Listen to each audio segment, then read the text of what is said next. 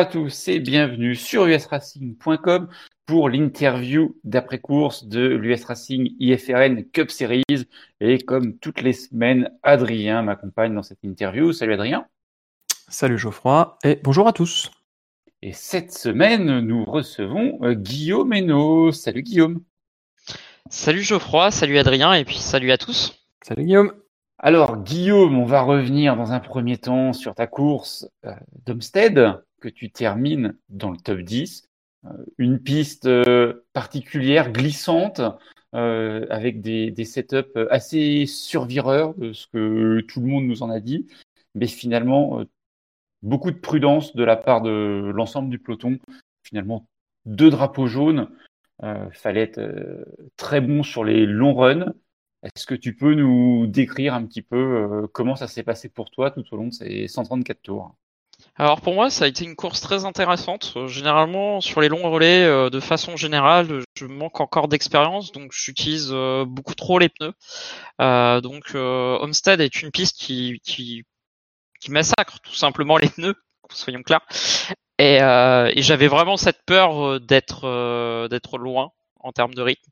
Et euh, finalement, ça a été une bonne surprise. J'ai réussi à me canaliser que d'habitude et à moins attaquer. Et, donc, euh, j'ai essayé de suivre un peu le rythme de tout le monde, ce qui a été euh, plutôt, plutôt profitable. Et à partir de là, il a juste fallu dérouler, dérouler généralement dans le même tempo sur les sur les trois relais. Finalement, ça a été très similaire. Ça a été une belle course qui a été bien propre.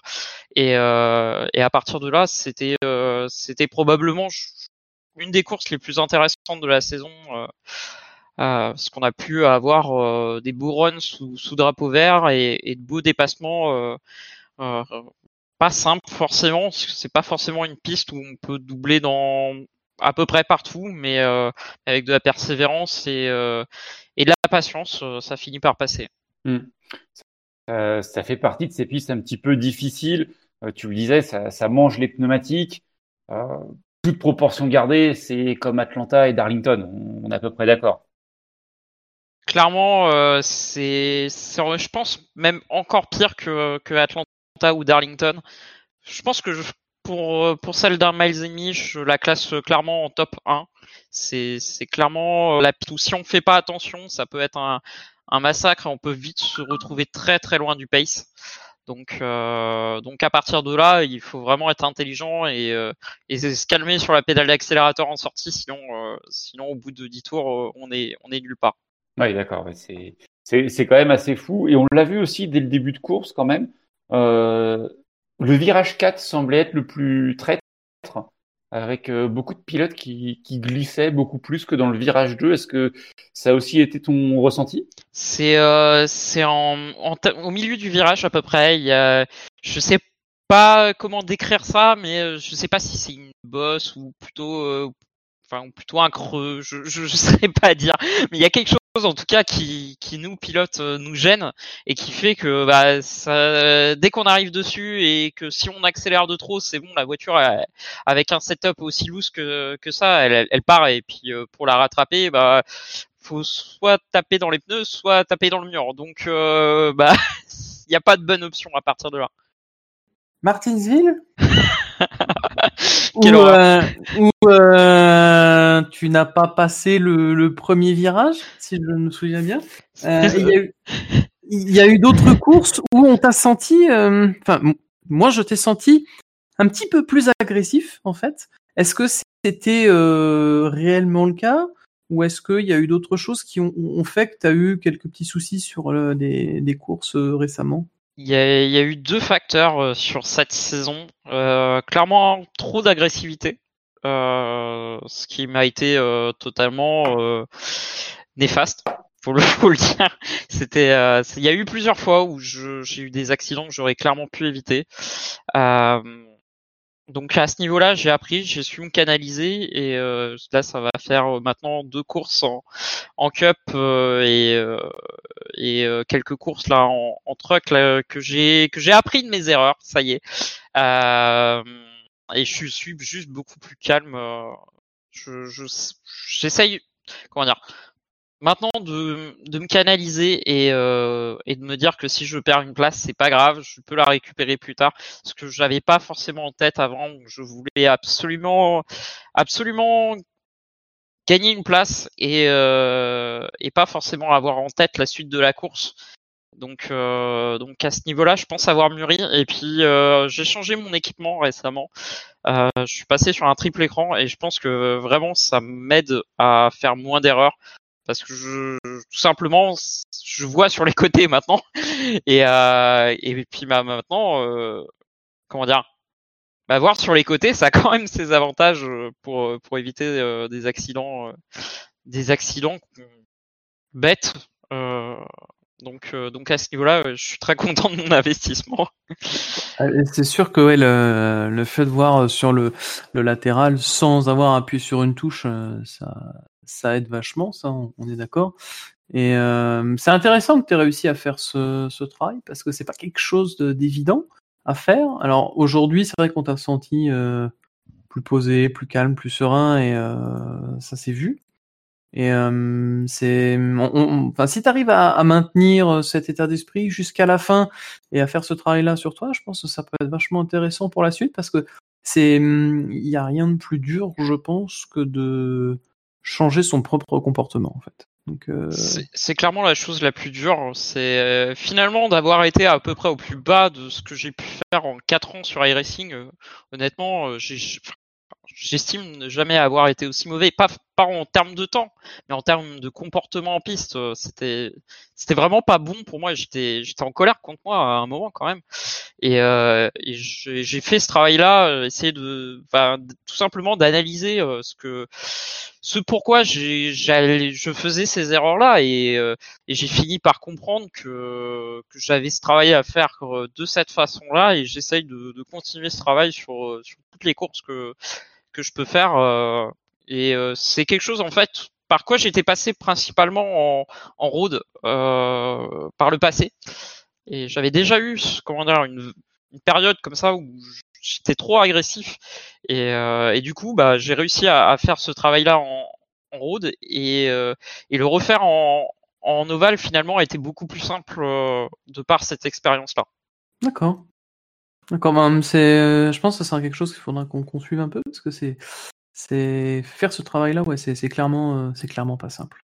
Je regarde en plus tes, mmh, tes statistiques là sur sur IFRN qui sont, on va dire relativement récentes. Tu as quelques participations en, en, en 2017 en, en classe C à l'époque, qui est l'équivalent de la Rookie Series, on va dire aujourd'hui. Et par contre, là, cette année, je vois 2020 sur un total de, de 36 courses, tu en as fait euh, 34. Donc tu te lances vraiment cette année là en, sur, les, sur les courses en ovale en fait?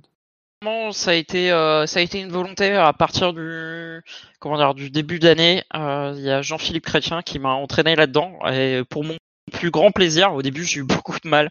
Euh, c'était d'abord en truck et pour le coup, c'était même pas forcément une question de comportement, c'était juste une poisse incroyable sur euh, quelque chose comme les 4-5 premières courses. Euh, je pense que j'étais jamais passé par ça sur iRacing et, euh, et ça a été un peu dur au début et puis euh, finalement euh, bah il y a eu il y a eu un peu plus de chance et puis j'ai pris beaucoup plus d'expérience et ça a été profitable et et puis du coup pendant la pandémie je me suis aussi fait des courses dans une ligue anglaise également qui fait euh, qui est principalement sur la l'ancienne Xfinity en NASCAR.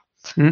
Et euh, ça m'a permis aussi de prendre de l'expérience euh, pas mal en route sur sur les sur sur les NASCAR et c'est c'est vraiment intéressant pour le coup ce travail là parce qu'il y a beaucoup de gestion des pneus et ça change vraiment de ce à quoi j'avais l'habitude sur les courses en route principalement de là où je viens à l'origine. D'accord. D'accord. Et euh, sur tes, tes, différentes participations, là, donc euh, tu as ta première participation en Cup en fin de saison euh, Spring cette année. Donc tu es d'abord passé par la par la, la classe, alors ce qu'on appelait l'ancienne classe B, qui est l'Innovax Studio IFRN Access Series. comment tu vois le, le, le, passage là entre l'Innovax et, et, je la, me sens, la Cup? Je me sens clairement plus à l'aise. Euh, la, Xfinity est une voiture qui me correspond beaucoup plus dans le sens où il y a plus de chevaux et moins d'aéros, ce que je préfère clairement. Euh, J'aimais beaucoup les anciennes Cup avec 750 chevaux. Donc, euh, donc dans l'idée, une Xfinity qui fait 650 euh, chevaux, si je ne me trompe pas, c'est quelque chose qui se rapproche plus de ce à quoi je, je, je correspondait avant. Euh, clairement, j'ai toujours été meilleur euh, sur, sur ce genre d'auto que euh, sur des trucks où c'est il y a plus de gestion de pneus, je trouve, que que sur une Xfinity. Il y a plus de pilotage en tout cas sur la Xfinity et c'est ce que j'aime le plus. Donc à ce niveau-là, c'est vraiment intéressant et puis et puis bah, le passage le passage est, est, relativement simple, je trouve, puisque les courses en, en Xfinity sont plus propres qu'en qu'en truck, donc euh, donc il y a de meilleurs pilotes aussi et c'est toujours intéressant de piloter avec euh, avec des, des enfin avec les meilleurs. En tout cas, c'est toujours euh, c'est toujours ce que j'ai voulu que ça soit en road ou sur ovale, c'est qu'avec les meilleurs qu'on peut progresser et, et même si au début c'est difficile pour moi, c'est vraiment important de, de pouvoir se comparer avec avec certains pilotes et et puis s'en inspirer pour essayer de, de se rapprocher d'eux. Oui, effectivement. Alors, on est un petit peu revenu sur ton parcours. Tu nous as expliqué ton, introspection, on va dire, euh, pour, essayer de progresser. Euh, là, il ne reste que, quatre courses d'ici la, la, fin de saison régulière. Enfin, de la fin de saison régulière, de la fin de saison 2020 euh, plutôt. Qu'est-ce qu'on peut te souhaiter pour ces quatre dernières courses et surtout pour 2021 de la régularité sur euh, sur 2020, ça c'est le plus important. Peut-être euh, un ou deux top 5, ça serait l'idéal, même si ça va pas être forcément facile. Il me semble qu'il reste euh, Watkins Glen, où là j'espère pouvoir pouvoir vraiment truster le top 5 parce que c'est vraiment un, un circuit que j'affectionne particulièrement. Euh, pour 2021, euh, bah, des victoires. ça serait l'idéal. Euh, il y a quelques pistes que j'ai en tête où je sais que j'ai le potentiel si j'arrive à aligner les planètes. Maintenant, à moi, à moi de faire en sorte de les aligner et, d'avoir et d'avoir bah, un peu de chance aussi parfois, mais mais pas que. Eh ben, écoute, très bien. Ça, part en tout cas plutôt bien. Tu l'as dit, hein, tu as, débuté en 2017, ça fait, ça fait 3-4 ans maintenant que tu, tu es là et tu as réussi à, à, progresser et surtout à, à voir ce qui, ce qui n'allait pas et à essayer de faire un petit peu ton autocritique pour, pour avancer. Donc, euh, bah, nous, ce qu'on peut te souhaiter, c'est le meilleur pour euh, cette fin d'année et puis pour, euh, pour 2021. Et puis, on va continuer de, de suivre tout ça de près. Et on va te, te remercier d'être venu à notre micro, Guillaume, répondre à nos questions. Merci beaucoup à vous. Merci, à toi. Merci Adrien aussi d'être euh, d'être venu encore une fois. Ben, merci Geoffroy, et puis c'est avec grand plaisir. effectivement, euh, plaisir partagé comme, euh, comme toutes les semaines. Et on va se retrouver bah, très vite sur usracing.com pour de l'actualité. Et puis bah, sur Paddock TV, Adrien, nous, on va se retrouver lundi et mercredi sur la même piste, Indianapolis. Le lundi, ce sera le routier avec, avec l'IMSA. Et le mercredi, ce sera l'Oval avec euh, l'US Racing IFRN Cup Series. on connaîtra bien euh, l'Indianapolis euh, dans un sens ou, ou dans l'autre. Ça, c'est clair. Que ça, c'est sûr. Oh, il n'aura plus aucun secret ni pour nous ni pour vous qui allez nous suivre. Merci à toutes et tous de nous avoir écoutés sur, sur cette interview.